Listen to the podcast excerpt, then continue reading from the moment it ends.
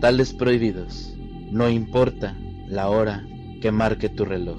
Estás escuchando la hora del miedo.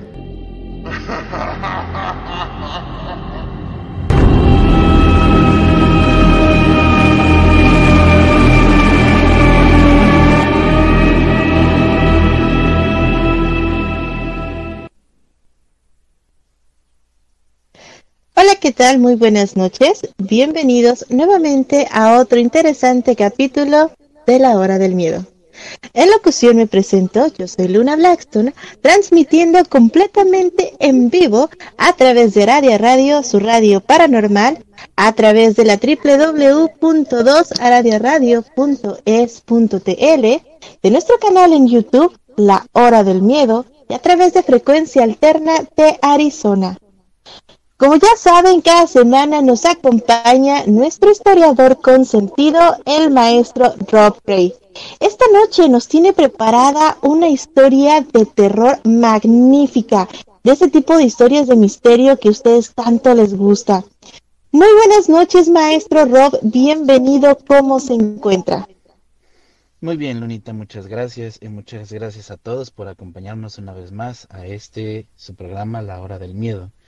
No sin nada, eh, invitarlos a que se unan a nuestro renovado chat de WhatsApp, Sabiduría Oculta de la Hermandad K. Ahí encontrarán varios tipos de temas que les pueden interesar. Así es, nos renovamos porque ya saben que la Hermandad K seguimos creciendo. Si a ustedes les gustan estos temas y quieren saber mucho más de nosotros, nos pueden encontrar en redes sociales, en nuestros perfiles personales de Facebook como Robert Gray o Luna Blackstone y en YouTube como La Hora del Miedo. Pero si además de todo esto a ustedes les gusta la magia, el esoterismo, los hechizos y todos estos temas, bueno, pues los invito a que se unan al portal del Fénix en Facebook. Ahí van a encontrar muchísimos hechizos, recetas, información y muchas otras cosas más. Les recordamos que este programa es patrocinado por la Hermandad K y está bajo la producción de Mauricio Mendoza. Esta noche prepárense porque el tema es bastante interesante. Hoy hablaremos de un tema que en su momento dio muchísimo terror a las personas que llegaron a ver esta película. Pero ya saben que aquí en la hora del miedo, aparte de contar la historia, nos gusta desmenuzar para saber qué hay detrás, para saber qué hay en el origen. Esta noche el maestro Rob nos presenta El exorcista. Adelante, maestro, por favor. Muchas gracias, Lunita.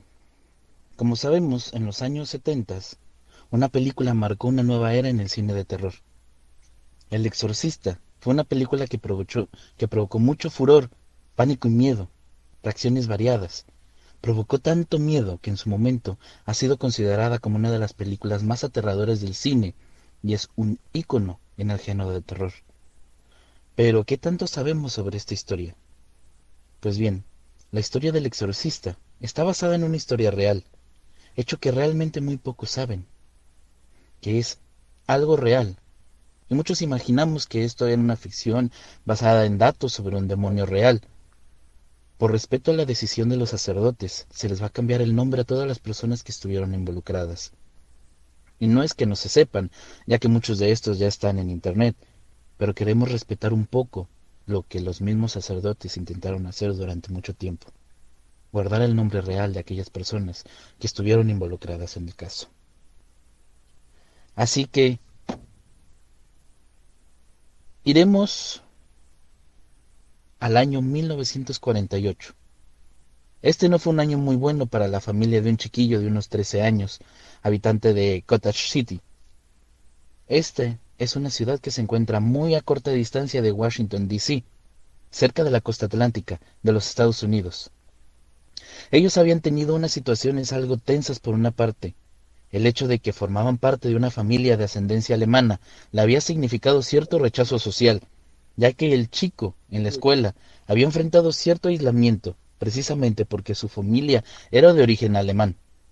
Además, había terminado la Segunda Guerra Mundial, y con la derrota alemana, en los Estados Unidos desde temprano los años 40 había crecido una animadversión sobre la gente alemana, sobre la cultura. Su único refugio era una tía de él. Le pondremos María. La tía era una persona muy consentidora con él. No era una anciana, era la única afectuosa, cercana a ella. Ella vivía en San Luis, Missouri. La tía María no era muy apreciada por la familia de Joshua, porque siendo este una familia luterana del lado paterno, las prácticas esotéricas de la tía María no eran muy bien vistas. Y verán, la tía María era espiritista, era una persona que practicaba con el tablero Ouija, que hablaba con los temas espirituales, fuera de los cánones religiosos. Sin embargo, para Joshua, era todo. Pero este año, en 1948, no solamente el rechazo social, sino la enfermedad de la tía María, se habían venido haciendo un cargo y al finales de los, de los años 40, la esclerosis múltiple que había hecho estragos en la querida tía María, empezaba hacer más estragos sobre Joshua. Ella no podía trasladarse, ella no podía visitar a Joshua. Su condición era demasiado deteriorable y muy rápidamente, a principios de enero de 1949, las cosas en casa de la Avenida 40 en Kota City empezaron a complicarse, empezaron a volverse un poco extrañas. La abuela, que vive en la parte de arriba de la casa, describe escuchar sonidos molestos, de los cuales culpa Joshua. Ella se asegura que se ha encargado de hacer sonidos inusuales, arañazos, golpes, avienta cosas. Verán, la abuela vive en la parte de arriba del cuarto de Joshua. Algunos de estos sonidos parecieran ser de animales que estaban atrapados dentro de las paredes. Así que el padre de Joshua contrató a un exterminador para que hiciera una investigación en toda la casa, que abra algunos lienzos en las paredes, y éste determina que no hay ningún animal. Por si acaso deja algunas trampas que no funcionan, porque no había ningún animal adentro de las paredes. Sin embargo, los sonidos continúan ocurriendo.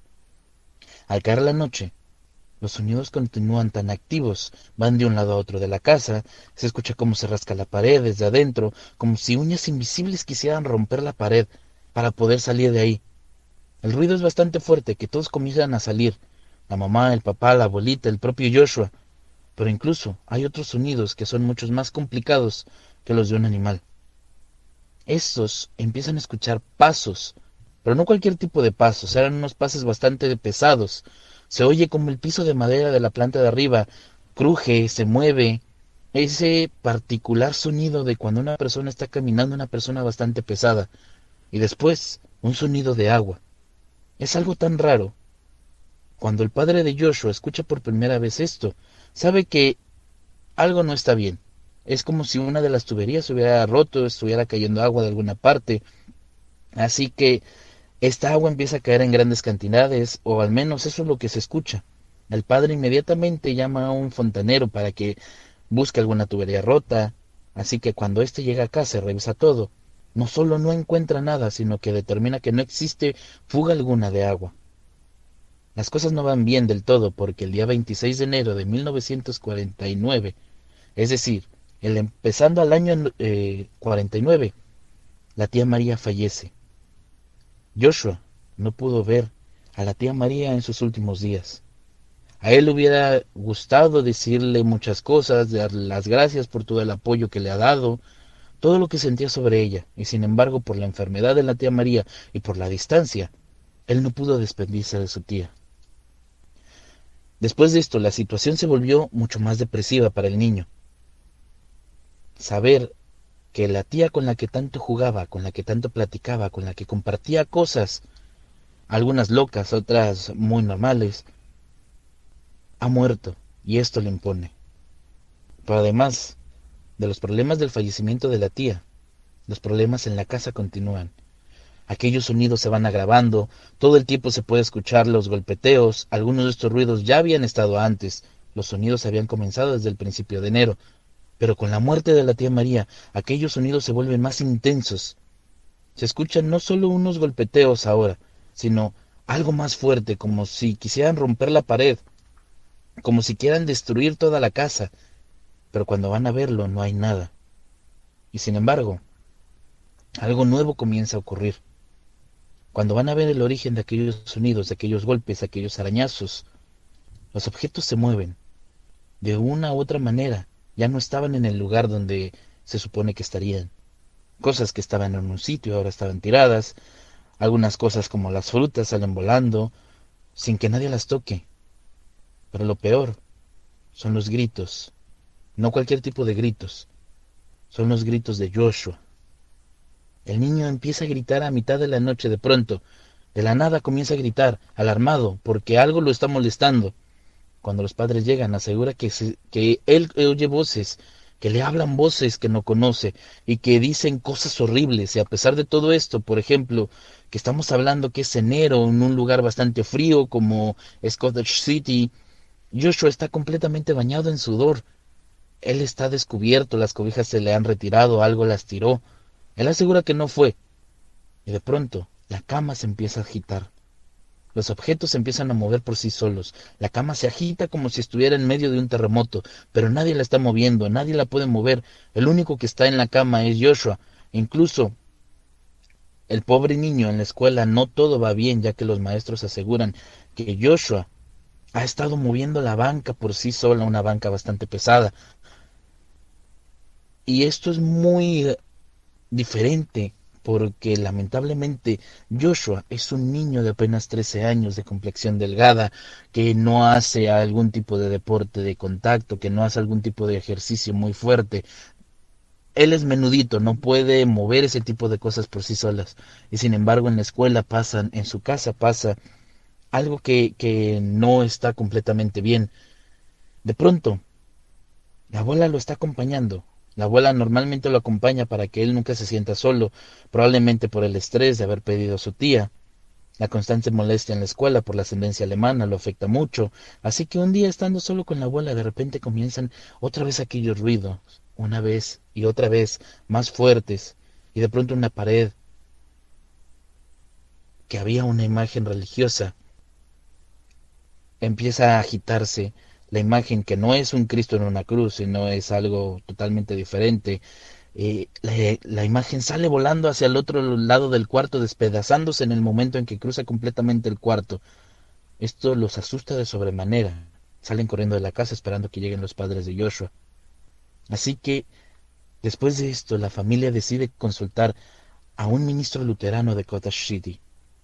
Este platica que los lleva a a considerar que el, que el niño está bajo mucha presión, que tal vez necesita un poco de ayuda, un poco de convivencia con otros niños, así que lo llevan a la casa del ministro luterano, ya que ahí hay otros chicos que son sus sobrinos, son sus hijos, eh, no se puede decir más o menos que eran de él, pero podía convivir un rato sin tantos problemas, o al menos esto se creía que le iba a ayudar a, ayudar a liberar esta presión.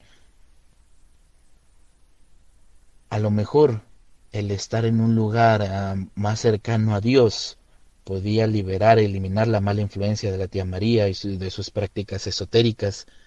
Así que Joshua lo, lo llevan a, ese día a pasar la noche con el ministro. Pero al caer la noche, otra vez, a medianoche empiezan a escuchar aquellos gritos, aquellos sonidos. De pronto la cama comienza a moverse, se escucha como las paredes estuvieran rasgando, cómo tenía que ver todo esto con Joshua. El ministro, al percatarse que todo era alrededor del niño, se dio cuenta que se le estaba saliendo de control, se le estaba saliendo de las manos, y decide llevarlo directamente hacia su casa. Es lo único que causa es confirmar la teoría de que hay algo que está mal con el chico. Así que el ministro les recomienda acudir con un sacerdote católico porque los católicos tienen un antiguo ritual de exorcismo. Este chico tiene un problema. Después de esto el ministro luterano se va y los padres deciden no hacerle caso. En lugar de ello planean llevarlo a un hospital para que médicos lo revisen y chequen qué ocurre con él. Así que para el día 26 de febrero lo internan en un hospital en donde el chico empieza a ser jugar, tratarse de, mantener de una manera eh, diferente. le empiezan a hacer estudios para empezar a descartar algún tipo de, de enfermedad de psiquiátrica, de enfermedad eh, mental. Y cuando llega la medianoche, otra vez, las cosas se empiezan a mover de manera estrepitosa. Todos los pacientes empiezan a espantar ya que escuchan gritar a las paredes, se escucha como si estuvieran rascando aquellas paredes, como si las quisieran tirar al piso. Así que mandan a llamar al pequeño eh, párroco encargado de la parroquia del, del, hospital, aquel capellán, que no era un sacerdote, pero podría a lo mejor ayudar a ver qué estaba pasando ahí. Cuando él llega, todo se empieza a mover mucho más violentamente, le empiezan a aventar cosas, de manera que incluso Joshua empieza a contorsionarse de una manera que jamás habían visto en su vida. Dicen que éste se dobló prácticamente como si fuera una silla pegable, que su cabeza estaba exactamente donde van los talones. Cuando aquella persona empieza a hacer una oración, Joshua, no saben cómo lo hizo, sacó un resorte de la cama, se le incrustó en el antebrazo a, la, aquel capellán, el pobre hombre empezó a gritar, Joshua con una fuerza tremenda, con el mismo resorte que ya le había clavado le, le empezó a recorrer todo el resto del brazo. El pobre capellán lo tuvieron que llevar a urgencias, le tuvieron que poner más de 100 puntos para poder cerrar aquella herida. Y lo único que hizo el hospital fue hablarle a sus padres que se lo llevaran, que no quería que fueran problemas de ellos. Así que después de que el ministro, aquel pobre capellán, no pudieran encontrar nada, lo regresaron a su casa. Le dijeron en el hospital que todo salía mal. Y en aquella noche que comenzó el terror. Pero verán, algo más empezó a pasar.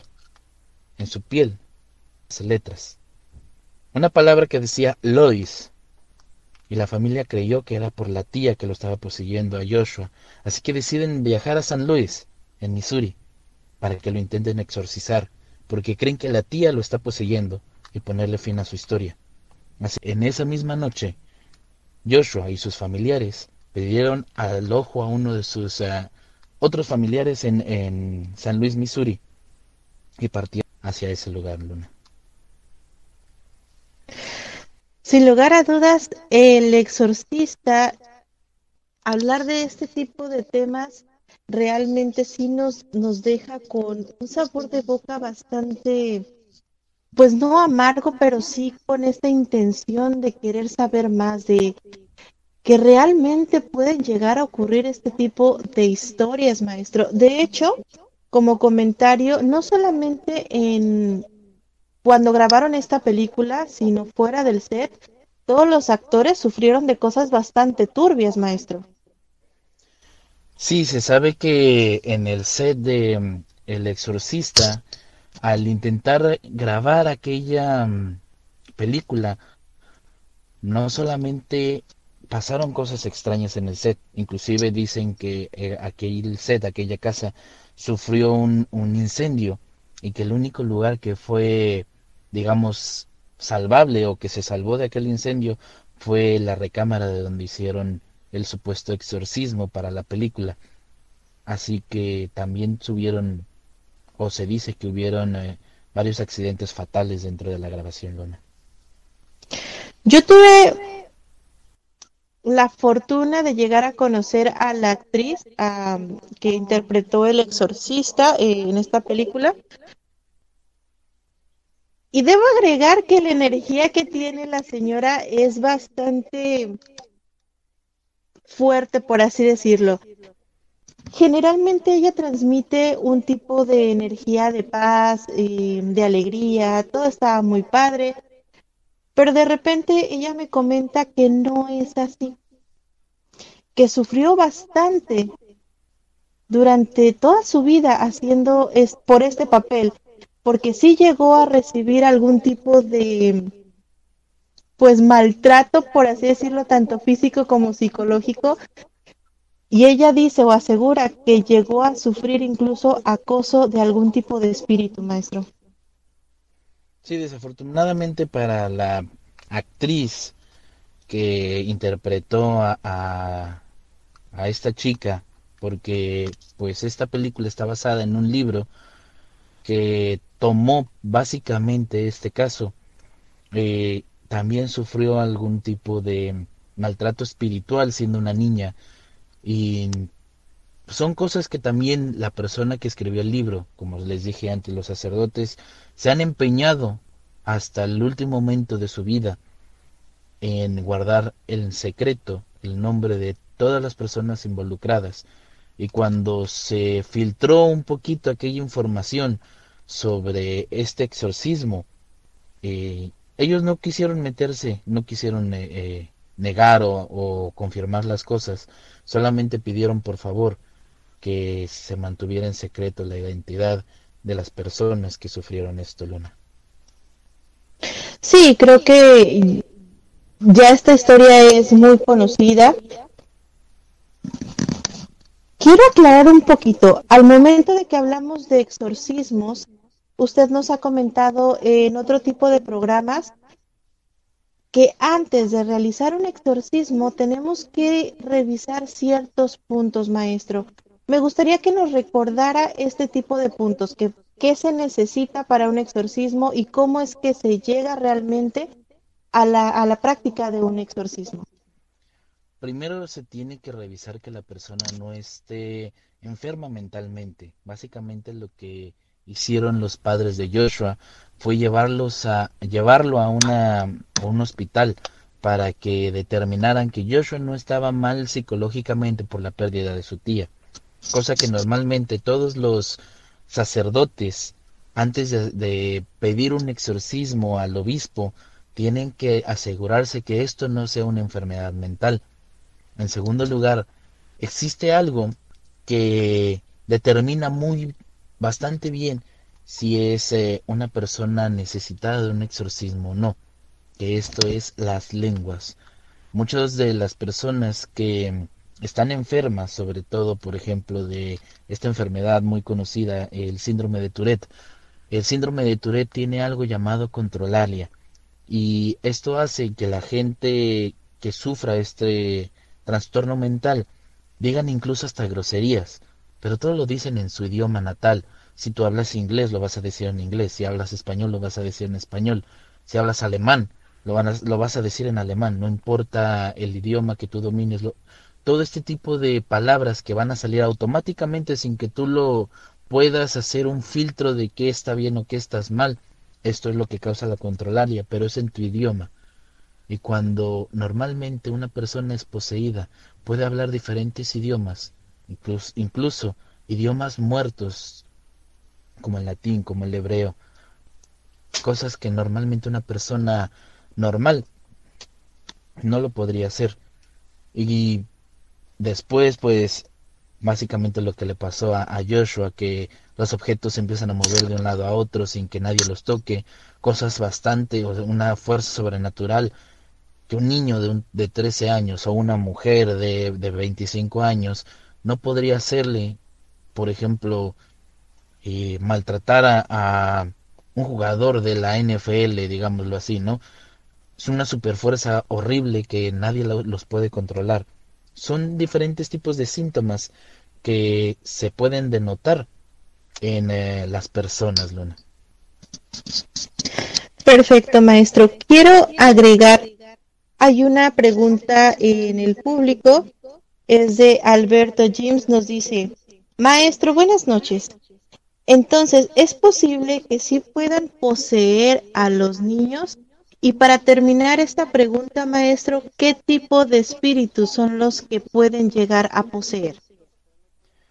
Son diferentes tipos de espíritus, a veces eh, llegan a ser demonios los que los poseen, sí pueden ser poseídos ya que muchas veces, eh, por ejemplo, hay niños que tienden a jugar, como hablamos en el tema pasado del juego de la copa o la Ouija incluso, este tipo de juegos que puedes llamar a espíritus y lamentablemente no sabemos cómo protegernos sobre este tipo de cosas o no hacemos bien un círculo de sal o creemos que este tipo de juegos son eso, juegos, sin saber el peligro que estamos corriendo al llamar a cualquier entidad que no sepamos controlar. Bueno, pero en este mm, caso de, del exorcista, el niño no se encontraba jugando, maestro. No, pero recordemos que tenía acceso a todo el mundo esotérico gracias a su tía. La tía con la que tanto jugaba, la que tanto platicaba, la que tanto amaba. Ella hacía prácticas esotéricas y era básicamente este niño estaba tan apegado a ella que probablemente en uno de los rituales haya interrumpido a su tía y haya liberado algo o, varias cosas que no debieron de haber pasado y la enfermedad de la tía hizo que no pudiera ella misma hacerse cargo de aquellos espíritus que poseyeron al pobre Joshua Luna. Muy bien, estamos a punto de irnos a un pequeño corte, pero antes de irnos quisiera hacerle una pregunta. Es posible, sabemos que realmente los demonios tienen demasiada fuerza y que el cuerpo humano realmente no puede recibir o soportar ese tipo de energía. Pero sin embargo mi pregunta es, ¿es posible que los demonios nos posean? Es posible que los demonios nos puedan poseer porque hay algunos que tienen una energía y espiritualidad suficientemente fuerte para retenerlos.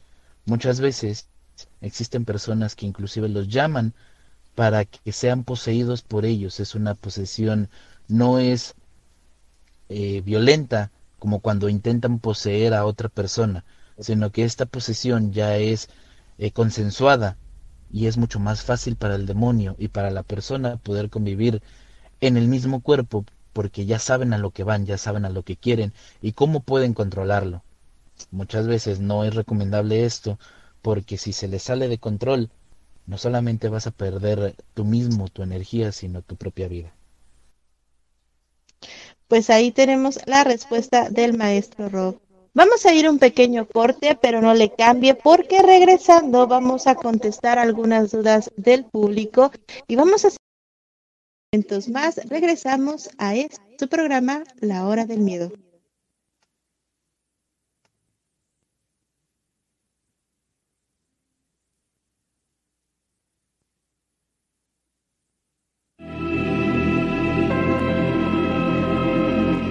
En un momento regresa La Hora del Miedo.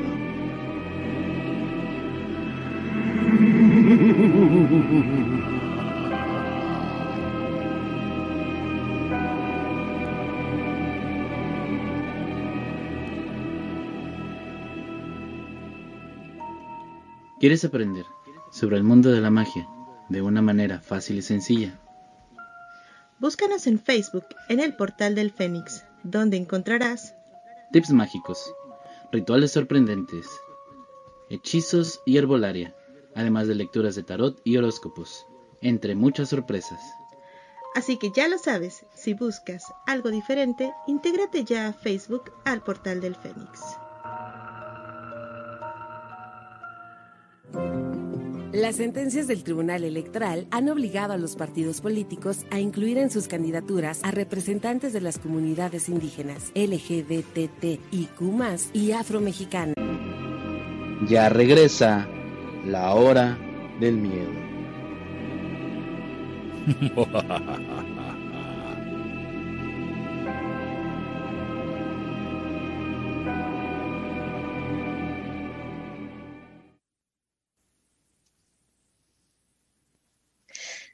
regresamos completamente en vivo a este su programa, La Hora del Miedo.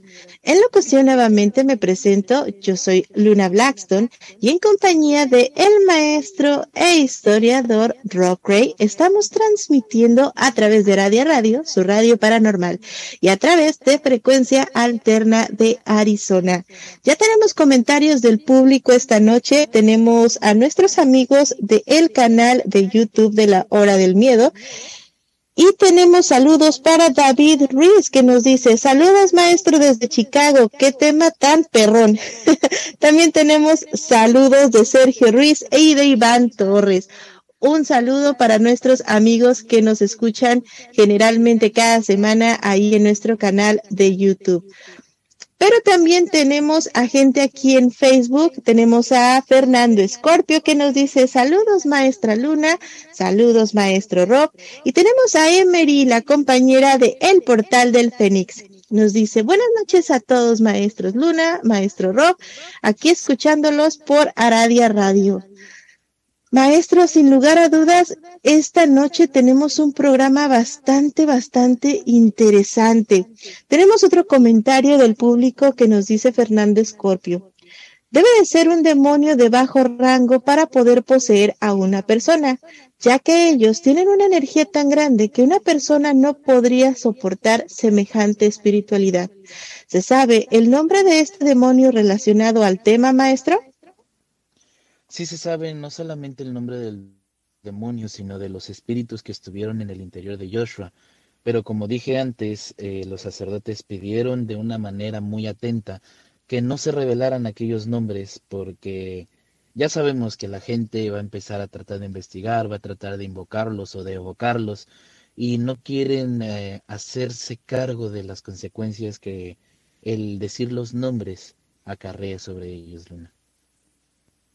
De hecho, aprovechando este tipo de tema del nombre, tengo que comentar que uno de los puntos para poder hacer un exorcismo, tengo, hasta donde tengo entendido, maestro, es que para poder expulsar a este tipo de entidad fuera del cuerpo de una persona es necesario saber el nombre.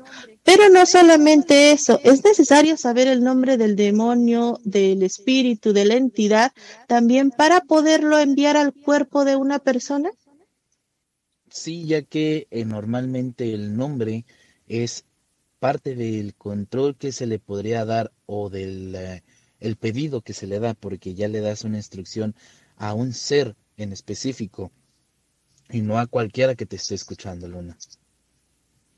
Pues bueno, continuamos con la segunda parte de este interesante tema, el origen del exorcista. Adelante, maestro. Muchas gracias, Luna.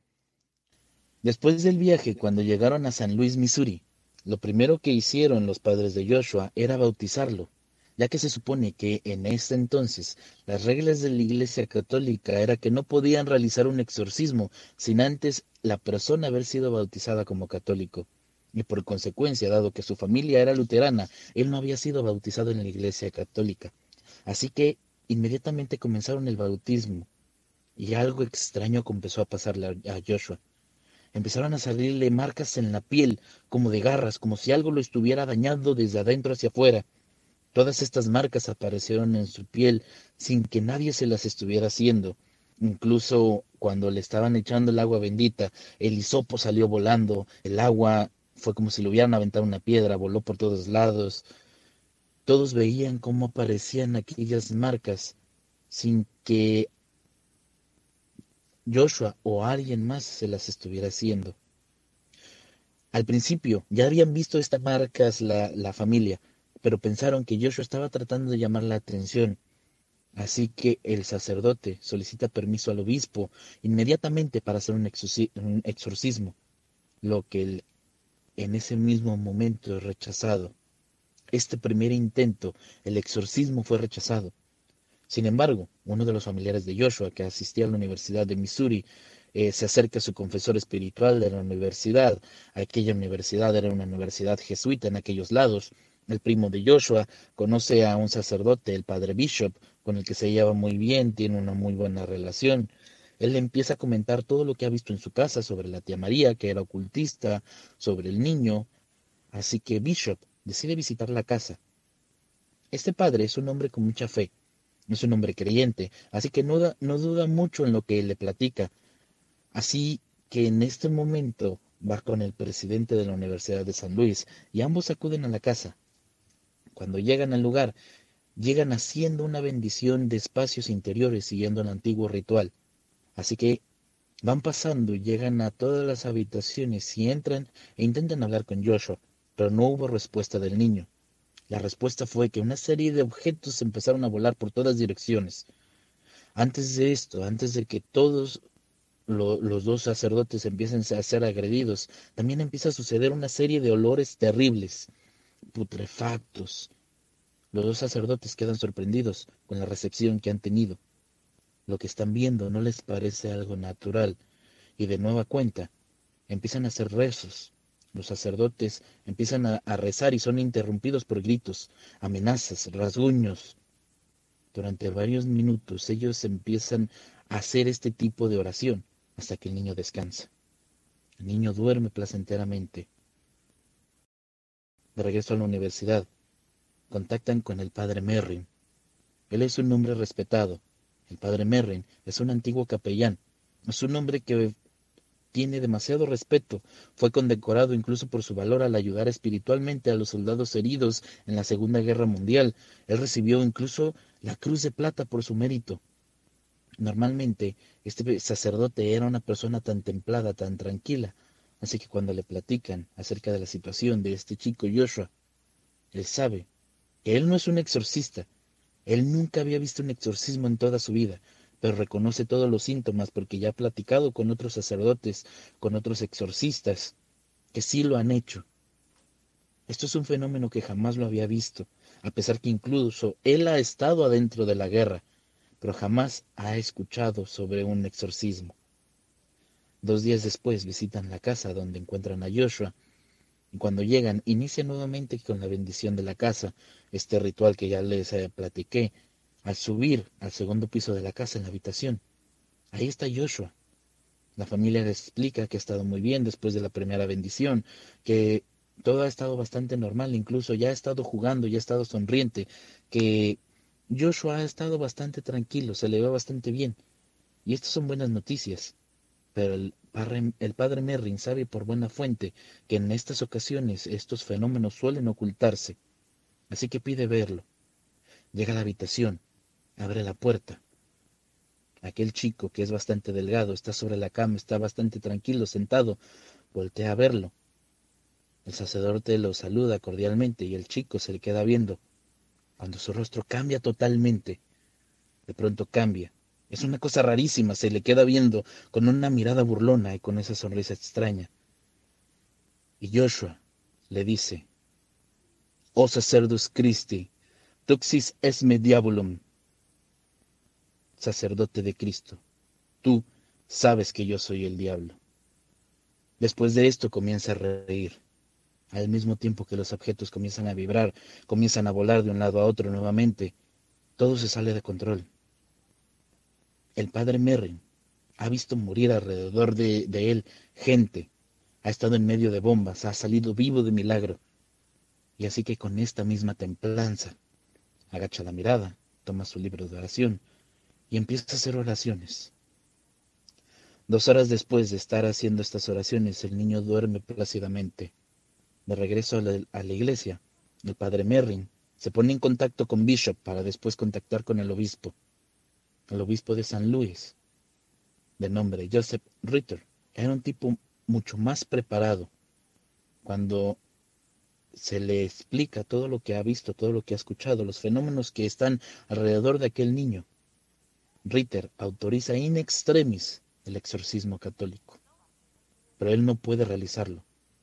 La única persona que puede hacerlo es una persona de confianza, y este es el padre Merrin al cual tendrá que encerrarse mínimo por una semana para poderse preparar, aprender completamente este ritual de exorcismo. Así que en algún momento, el veintitantos de marzo de 1949, empezaría el exorcismo a cargo del padre Merrin. no solamente estaría el padre Merrin, también estaría el padre Walter Halloran, sacerdote jesuita, joven, que incluso él había sido capitán de fútbol americano en la Universidad de San Luis, hombre de buena reputación, también, por supuesto, estaría el padre Bishop o incluso otro sacerdote jesuita llamado William Van Roo. Todos estos harían que el ritual exorcista, un antiguo ritual romano, una serie a base de bastante alargado oración. Este ritual también es bastante complejo, pero también es mucho más eficiente que cualquiera. Es bastante agotador y quienes participan en este ritual no lo han hecho nunca. El padre Merrin se preparó para esto, aunque solamente fue una semana. Los demás también intentaron estar a la altura, así que al llegar la tarde, las cosas comenzaron con la frase Exorcamos te, indumse spiritus, omnis insu adversari, omne fantasma, omne legio, in nomini Donio nostri Jesu Christi. Y no solo esto, también empezarían a aparecer letras en el cuerpo de Joshua, sino que también aparecían palabras como la palabra infierno, la palabra demonio, inclusive el número 10, todo en diferentes partes del cuerpo del chico. De pronto, éste empezaría a levitar de la cama, tal y como fue descrito en la película. Incluso los muebles que caían, subían, brincaban intempestivamente, también incluso los olores iban y venían, algo que estaría registrado para el obispo, ya que el padre Bishop era el que estaba registrando todo para poderle pasar este reporte al, obispo. Durante todo el exorcismo, el padre Bishop estaría reportando lo que sucedería y sobre todo que éste no sería revelado a nadie, no se podía platicar con nadie. Este era el acuerdo para poder hacer aquel exorcismo. Y todos lo respetaron y ha permanecido en silencio mucho después de aquello. El exorcismo en sí mismo se volvería caótico. Lo que aquellos hombres atestiguaron fueron fenómenos que jamás habían visto, fenómenos que jamás hubieran imaginado. Lo que se describe bajo el testimonio del padre Bishop.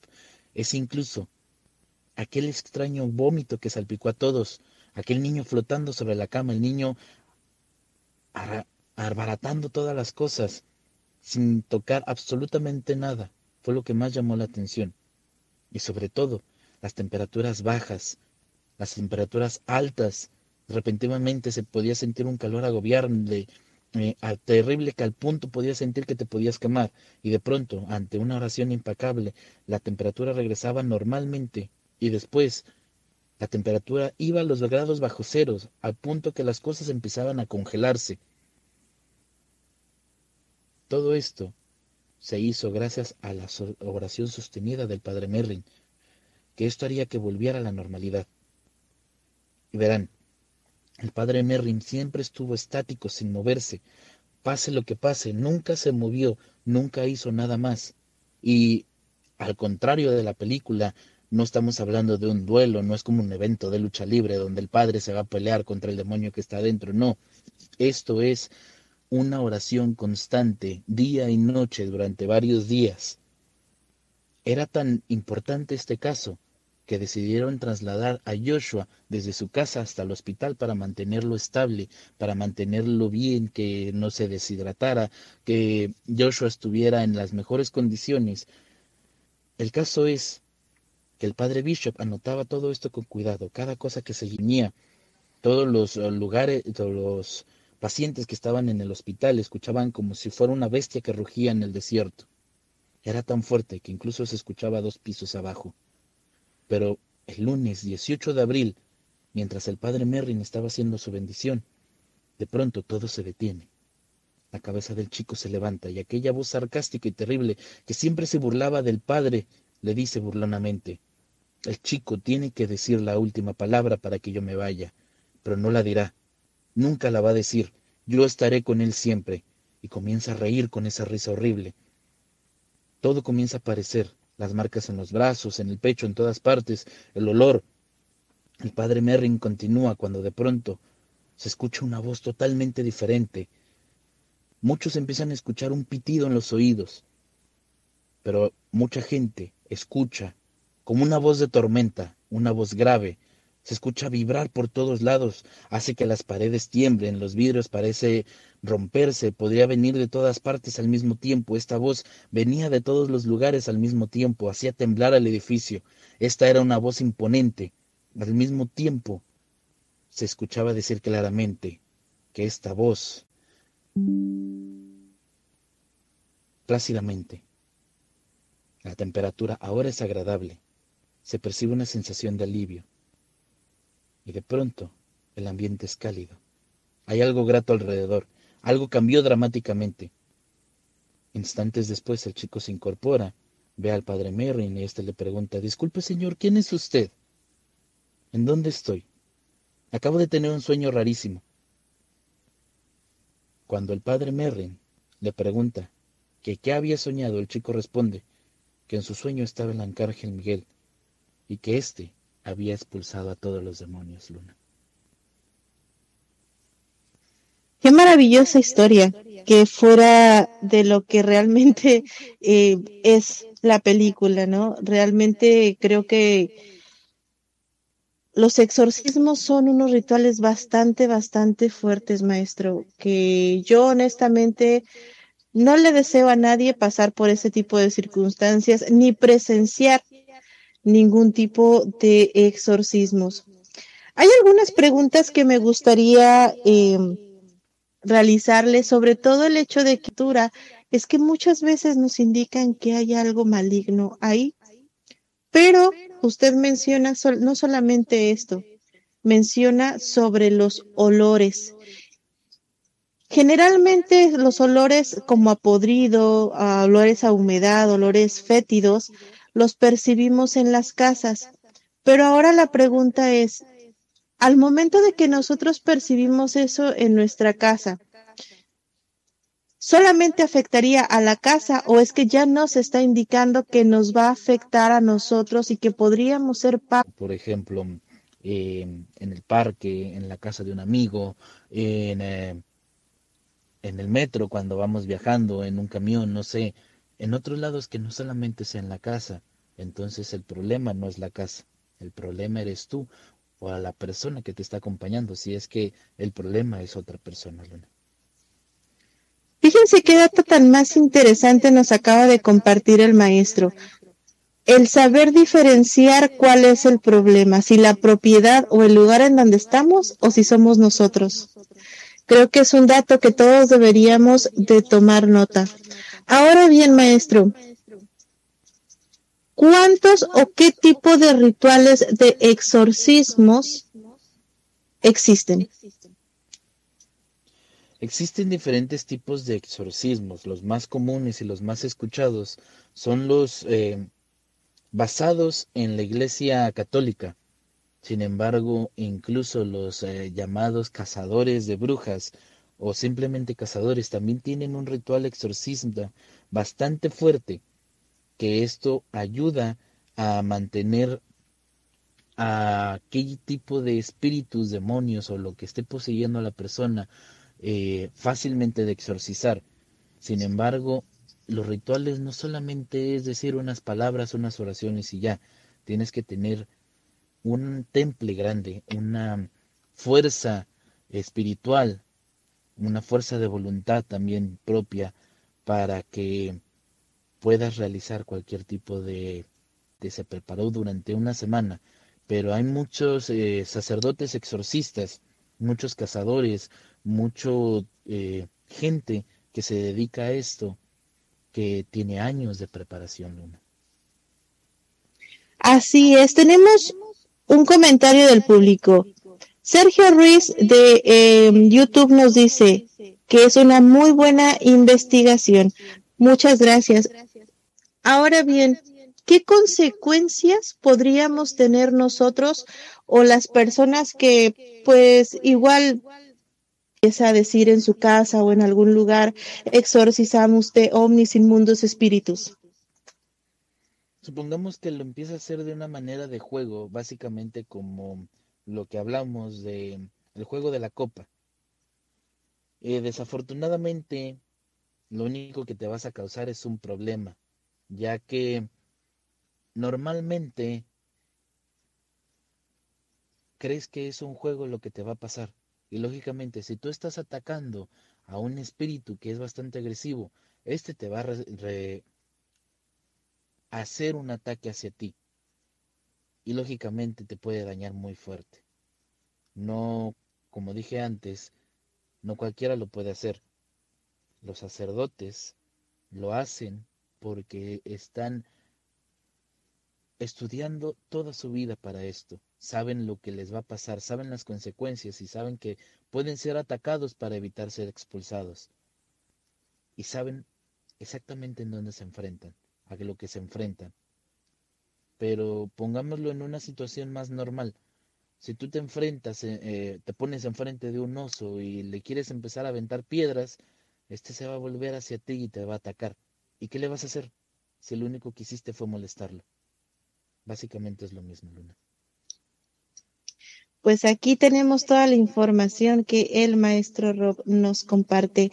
Ya estamos a punto de terminar el programa, maestro. Quedan muchas otras dudas. Podemos seguir hablando a lo mejor otra hora, dos horas más de este tema tan interesante que es el exorcismo. Pero pues ya estamos a punto de terminar. ¿Algún último comentario que usted nos quiera regalar? Todo esto se mm, dio a la luz después de que en el 2008 el último de los sacerdotes, si no me equivoco, es el, el padre Bishop, eh, murió y muchas cosas salieron a la luz. Sin embargo, desde el mismo momento que se hizo el, el exorcismo, hubo alguien que escribió sobre él en el periódico de San Luis y después llegó a manos de aquel escritor que hizo el libro del exorcista, y basándose en todo lo que había encontrado, ya que los sacerdotes, como dije antes, murieron hasta mm, para que hasta el último de sus días, inclusive después de la muerte, no sepan quién era la persona involucrada y todos los que estuvieran adentro de esta historia. Si quieren saber un poquito más, las cosas están ahí en internet. Recuerden que nosotros no tenemos todas las respuestas y la verdad está allá afuera. Así es. Pues como comentario extra quiero decirles que el Vaticano cuenta con una escuela para para exorcismos ya es, vaya, una profesión el ser exorcista, así que si ustedes gustan, pues pueden, no necesitan ser sacerdotes, pero sí pueden estudiar ahí. Con estas palabras del maestro Rob, nos despedimos. En locución estuvo con ustedes la maestra Luna Blackstone junto al maestro e historiador Rob Gray. Les deseamos muy buenas noches y dulces pesadillas. Hasta la próxima. Este fue tu programa, La Hora del Miedo. Los esperamos en la siguiente emisión.